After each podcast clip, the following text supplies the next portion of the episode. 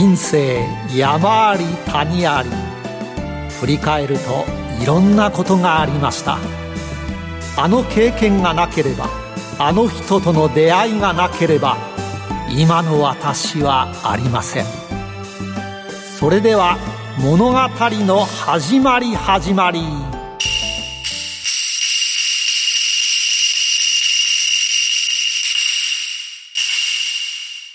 企業トップが語る人生波乱万丈。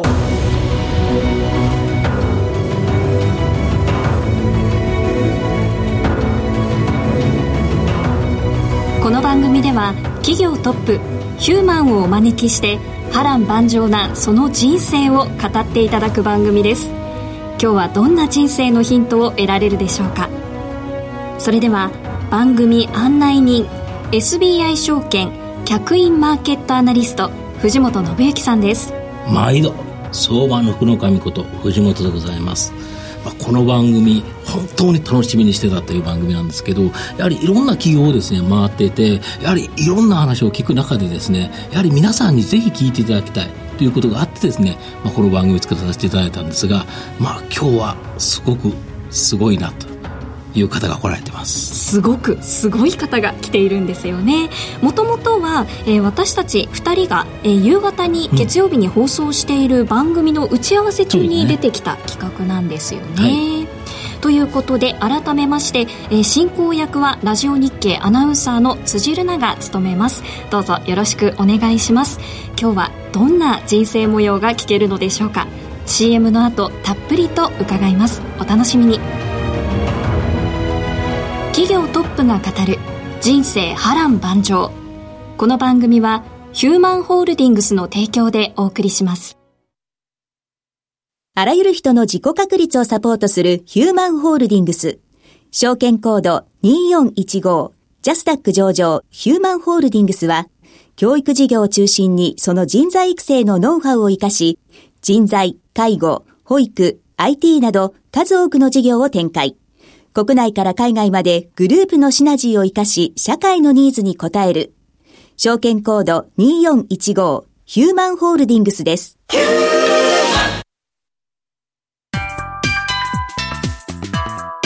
宮島ヒューマン、古今東西。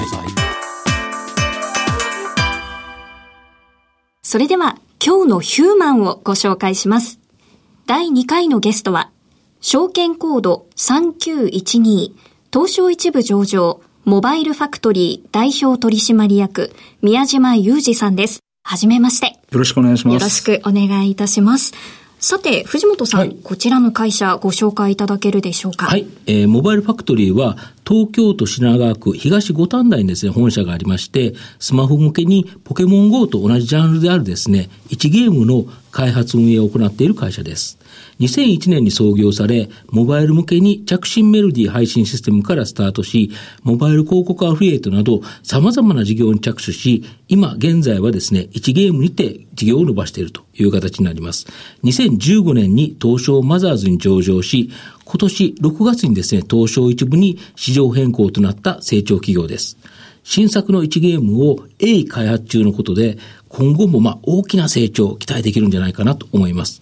主力である1ゲームは、ステーションメモリーズというタイトルがあり、配信3周年を迎え、ユーザー数が好調に推移するなど、まあ、人気が今まだ拡大しているという形になります。はい。ステーションメモリーズって、はい、あの、すごい人気ですよね。そうですね。もう駅の看板とか、もうさまざまなところでですね、まあ、いろんな自治体とのコラボとかですね、様々、映画とのコラボとかもあるので、非常に人気だと思いますね。はい。いろんな駅と、全国、うん、日本全国の駅といろんなタイアップされてますよね。そうですね。いろいろタイアップしてきました。ということで、企業の紹介も気になるところなんですが、はい、どんどん今日は先に進めちゃいますか、うん、はい。それでは今日は宮島さんの人生にロックオン。今から人生についていろいろな質問をしますので、一問一答形式でお答えください。宮島さんよろしくお願いします。はい。それでは、よーい、スタートいきます。お父さんの職業は？はい、経営者です。兄弟は何人ですか？二人。子供の頃は一言で言ってどんな子でしたか？ガリ勉。ガリ勉。勉強スポーツどっちが好きでしたか？勉強。初恋は何歳ですか？小学3年生ですかね。相手の方、どんな子でした？うーん、真面目な子だった。うん。国語、算数、英語、社会、理科、どの科目が一番得意ですか？これは算数ですね。うん。一番好きな芸能人、スポーツ選手など有名人は？これは野茂選手。うん一番尊敬する人は誰？SBI ホールディングスの川島克也副社長です。子供の頃は何になりたかった？うーん、これは経営者かな。また、社長になると思ってましたか？はい、思ってました。そして、社会人1年目はどこでスタートしましたか？ソフトバンクです。好きな言葉、座右の銘はありますか？えー夢を見ることができれば、それは叶う。えーウォルト・ディズニー。最後の質問です。私を一言で表現してください。プロフェッショナル？プロフェッショナルって言われたのに、鳴らすの忘れちゃいました。ありがとうございます。さて、藤本さん、気になるお答えたくさん飛び出してきましたね。なんか、ロマンチックな一面もあったり。夢もあり、ねえ現実もありっていう 感じがすごいかなと思うんですけど。ねえどこから深掘りしていきます、まあ、深掘りのところでですね、やはり注目ポイントっていうところが、その、僕先ほど聞いた中でですね、はいあの、高校生から浪人っていうところに、なんか人生の大きな転機があったっていうふうに聞けたんですけど、はい。ちょっと教えていただいていいですか？はい。あの、結論から申し上げるとですね、はい。えーそのタイミングで、ん。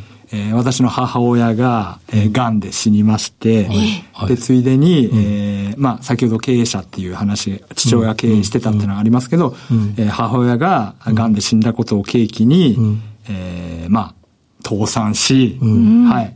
で、借金取りに追われ、で、最後の最後にですね、私が網膜剥離になるという、はい。その三重苦があったのが19歳の時です。これ、高3から浪人のところですよね。はいそうですね受験って一番大変、ただでさえ普通のことでも大変な状態なのに、すっごく大変なことを、もうそこに集中しちゃった。で、入院までされてたっていうねことですよね。畳みかけるように起こってますね。そうですね。はい。なんか、なんでこんな悪いことが、こんな立て続けに起こるのかなって思い思ってました。うん。はい。で、そこで思われたのはどういうことなんですか？うん、あのーお金がないということはこんなに悲しい思いをする、辛い思いをすることなんだなってもう日々感じていました。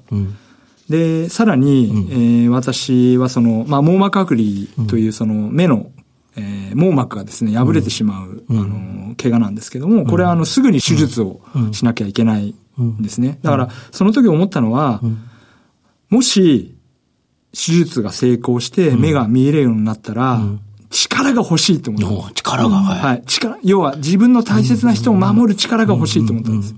で、力っていうのは金だと。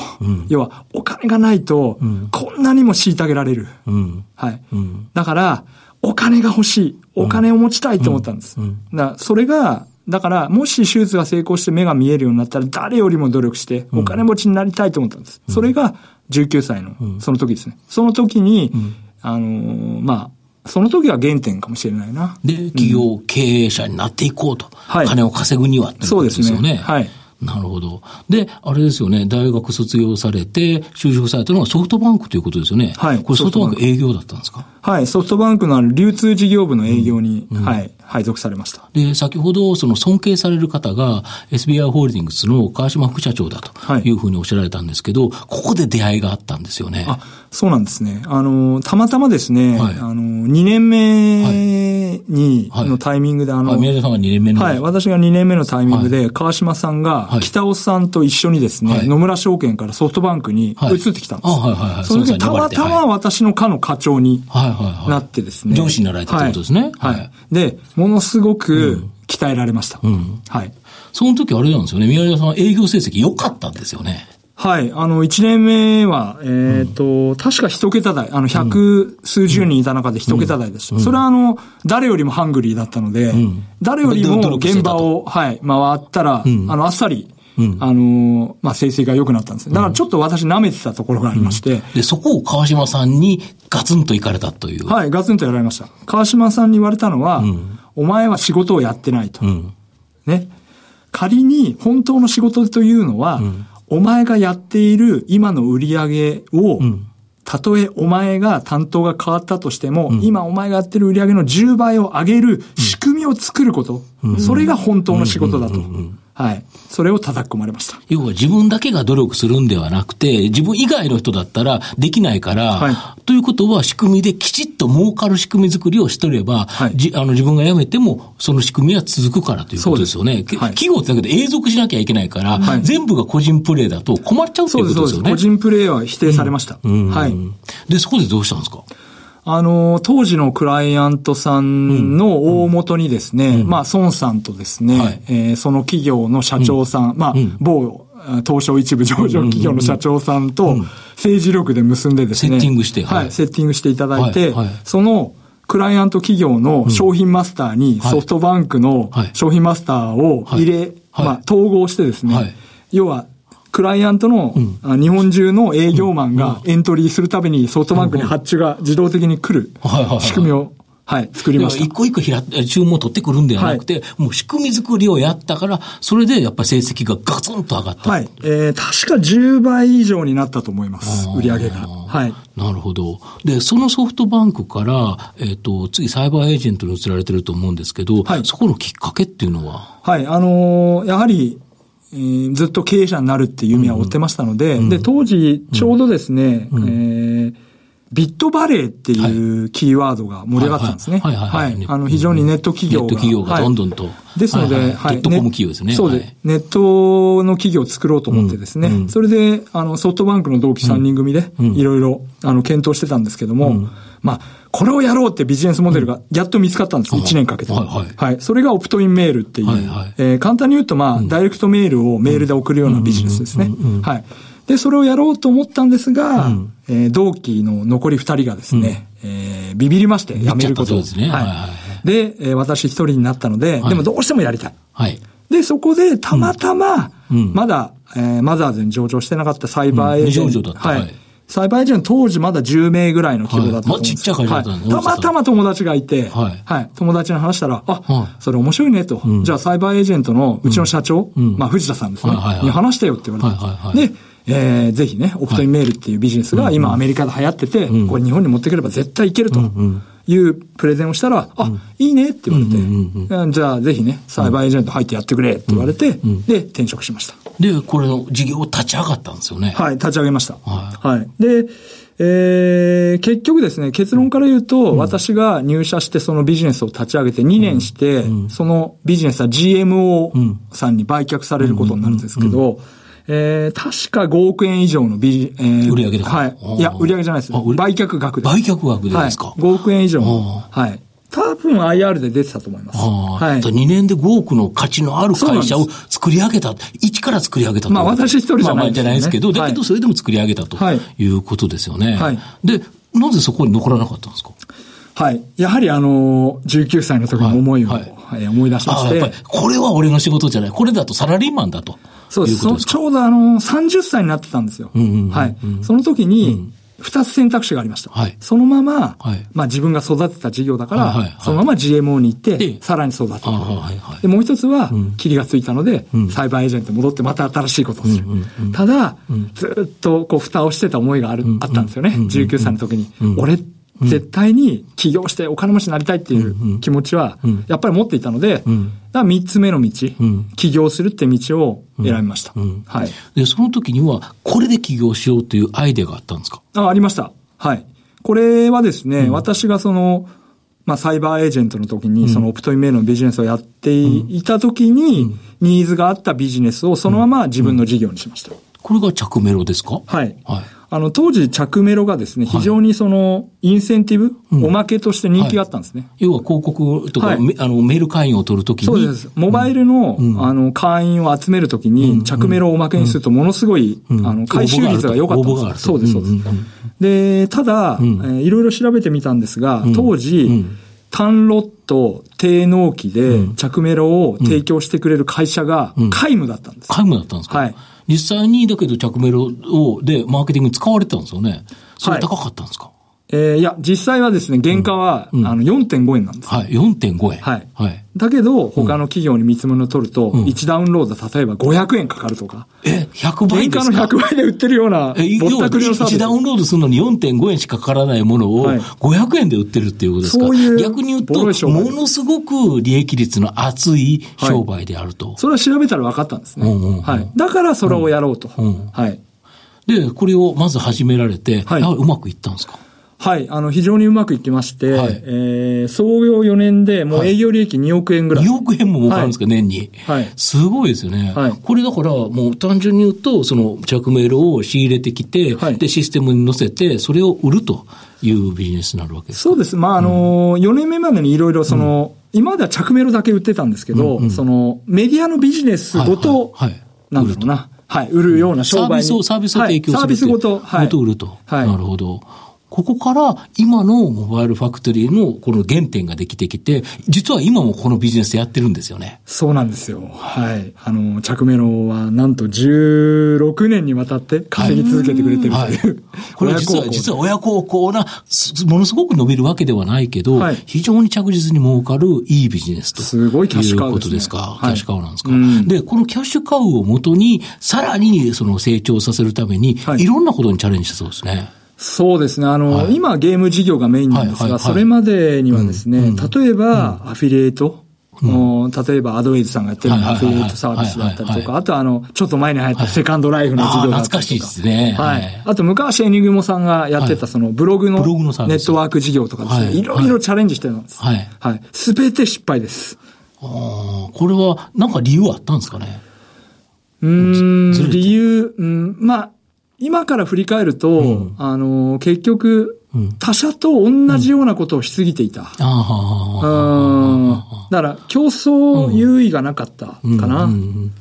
競争優位ないと結局価格競争とかそういうのって儲からないっていうクライアントさんにも選ばれないし、はい。だから、やっぱり独自の強みを持ってなかった。うん。うん、かなと思いますね。なるほど。うん、で、その中でゲームっていうのが次の柱として立ってきたんですけど、はい、これもかなり苦労されてるんですよね。はい。2009年の12月に参入したんですけど、うん、えー、芽が出るのは2014年の夏ぐらいからなんですね。うん、で、弊社上場したのは2015年なんですけど、うんうん、もう本当5年ぐらい苦しんでるんですよ。まあ赤字続きで。まあ、要はゲーム分野は赤字だけど、はい、この着メルの黒字で、御社はずっと黒字なんですよね。あそうなんです。創業2年目からですね、はい、えー、ずっと黒字なんですね。そうですよね。はい、要は、着メルで儲かったお金を、の範囲内で、ゲームなり、他のビジネスに突っ込んで、はい、まあ、こけたけど、今回ゲームが一つ当たったということですよね。はい、そうですね。そのゲ当たったゲームっていうのは、どういうゲームなんですかね。はい。これはあの、えー、ステーションメモリーズ、略称駅メモとい。うゲームで、まあ、あの、簡単に言うとポケモン GO のようなゲームです。要は、いろんな駅に行って、その駅を攻略するっていうような、はい、だから動かないと一ゲーと言われる、はい、まあ、あの、全然ゲームが進まないというゲームなんですよね。はい、これの特徴というのは何かあるんですか？まあ一番の特徴はやっぱり、はい、あの実際に移動しながら遊ぶゲームだと思うんです。はい。だからここが圧倒的に違いますね、普通のゲームと。うんということは逆に言えば家に来て簡単にはできないから、はい、なかなか最初の3に入るのは難しいけど、はい、1回やってハマったら、僕もポケモン GO まだやってるんですけど、やっぱハマっちゃうんですか、これ。非常にあの、うん、継続率が高いですね。うん。継続率が高いから、もうどこかでそのマネタイズというかお金にするチャンスがあるだろうと。そうですね。あのー、まあ、いわばゲームとツールの中間です。うん、まあ、日記とかライフログとかって言われるようなもので、やはり、ここに行った、あそこに行ったっていうのが残ってるから、思い出そのものが、なるほど、はい、ゲームに残ってるので。そうですよね。ゲームって別に、ちゃかちゃかやってるだけだったら、あの時の思い出はないけど、はい、そのなんとか駅に行った、なんとか駅に行った、ここに行った時は美味しかった。日記は捨てないじゃないですか。ああ、そうですね。ここで、うん、ああ、あのラーメンは美味しかったとかっていうのが、すべてそのゲームと共にあるということですか。はい。そしたらそれはなかなか捨てないですよね。そう、そうなんですよ。うん。まあ、その代わり課金はそんなに上がらないですよ。うん。うん。だけど、まあ、儲かるのは儲かまあ、要は数が増えて、はい。その、あの、継続率が高ければ、で、今でもユーザー数増えてるんですよね。そうなんです。あのー、先日、あ、もうすぐ3周年なんですけども、あのー、最高の、あの、アクティブユーザー数を、あの、更新中です。そうですよね、はい。最近コラボカフェもやってて、なんか、ものすごく人気なんですよね。そうですね。びっくりするほどユーザーさんが、はい、もう喜んでいただいて。そうですよね。お昼はだけど、駅弁とあれで2700円でしたっけ？そこそこ、そこそこ高いかなと思ったんですけど。まあ、プレミアム価格プレですかね。ミアム価格ですよね。はい。はいまあそうですね。期間限定だから、はいい、や、そこでコストかかる。結構これかかってますかかりますからね。やっぱり社長、その、そこのところは細かいですよね。やっぱお金っていうところ。そうですね。あの、はい。あの、もう10代の時にお金には本当に苦しめられたので、もう未だに無駄遣いはもう全くできないですし、うんはい。御社だけど広告バンバンっていうかかなり出されてるから、他でも要は赤字でもバーンと広告出してっていうゲーム会社さんいっぱいあるじゃないですか。だけど御社はその着メルで確実に稼いだお金の範囲内で、ん。絶対に赤字にはされないっていう、これはすごいですよね。あの、もうこれは、まあ、うんなんだろう、私の哲学が、まあ会社に、まあ、しっかり身についてると思うんですけど、もう、すべて追ってます、数字を。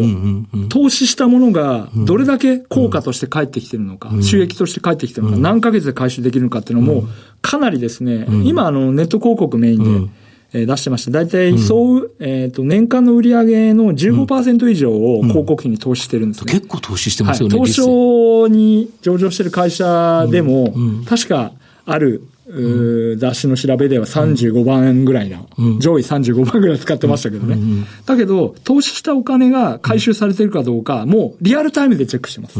はい。で、予想も出して、つまり、今月、例えば3000万円うん。使ったとすれば、その3000万がいつ返ってくるかって、もうはい。ほとんど、うん。あの、もう、シミュレーションできてるんですよ。なるほど、なるほど。だからかけれるんだということですよね。はい。それだけの金額を。はい。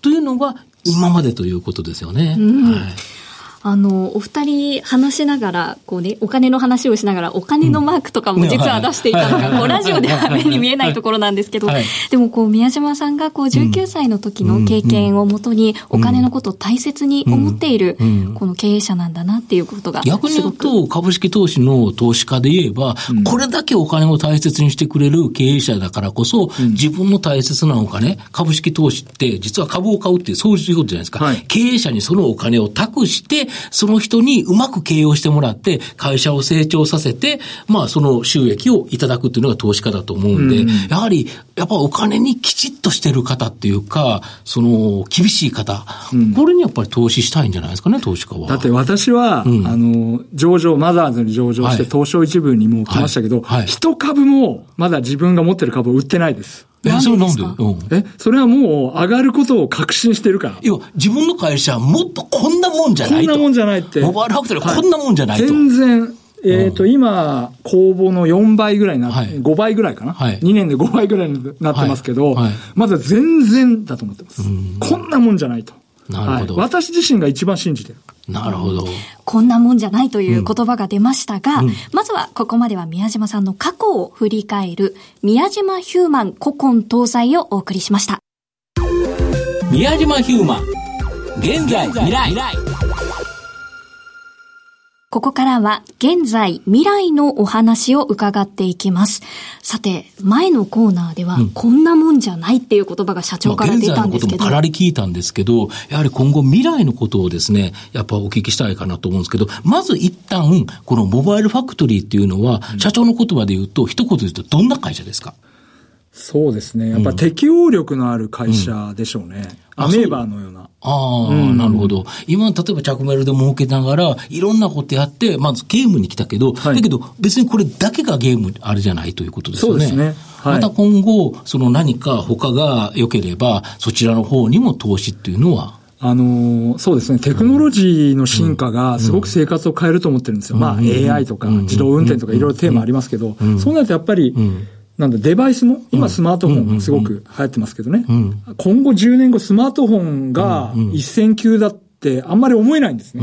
その時違う、なんかこう、デバイスが出てきた時にメガネになんかかけて、その映像が見えてる AR 時みたいなやつにとか。、僕らソフトウェア会社だから、どんなサービスでも乗っけることができる。そう思えば、なんだろう、今のあるサービスだけで10年食おうっていうノリはないですよね。なるほど。はい。そうするとやっぱりそのデバイスがどんどん進化するにつがって、そのモバイルファクトリーが提供していくものは変わっていくと。あ、当然だと思います。うん、はい。で、それはやはり、その社名のモバイルファクトリーというようなですね、やはり携帯型で工場というかコンテンツを様々提供していく工場ということですよね。そうです、そうです。はい。そうですよね。だから、もう本当に歩いて、えっ、ー、と、道端を歩いてるとき、今はスマホを見るのかもしれないけど、はい、これが変わっていけば変わっていくぞと。コンテンツも、提供するコンテンツも変わるよということですよね。はい、そういう柔軟性のある、うん、会社だなと、あの、この17年経営してきて、やっぱすごく感じますね。なるほど。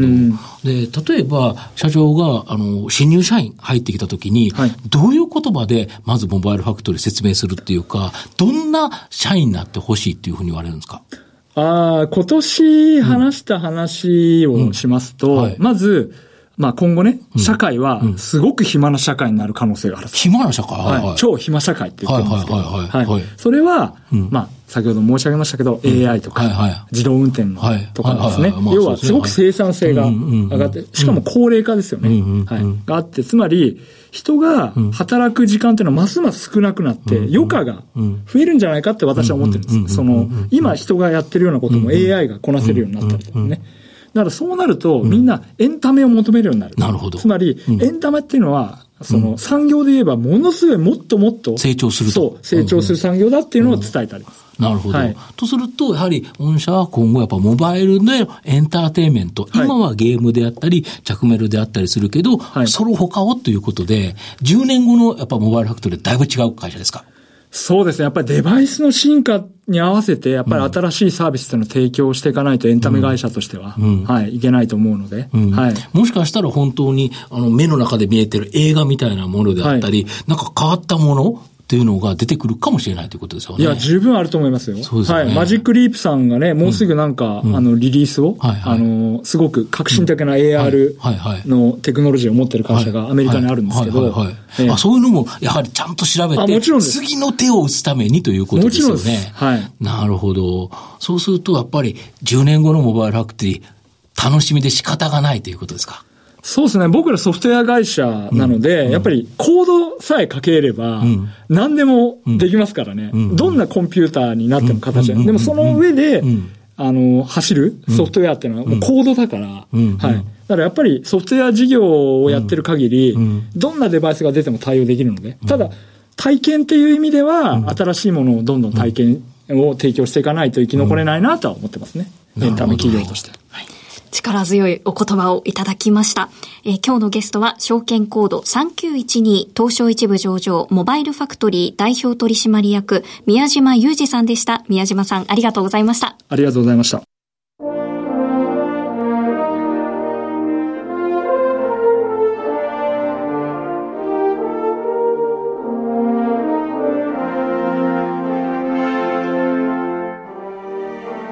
さて、お別れのお時間です。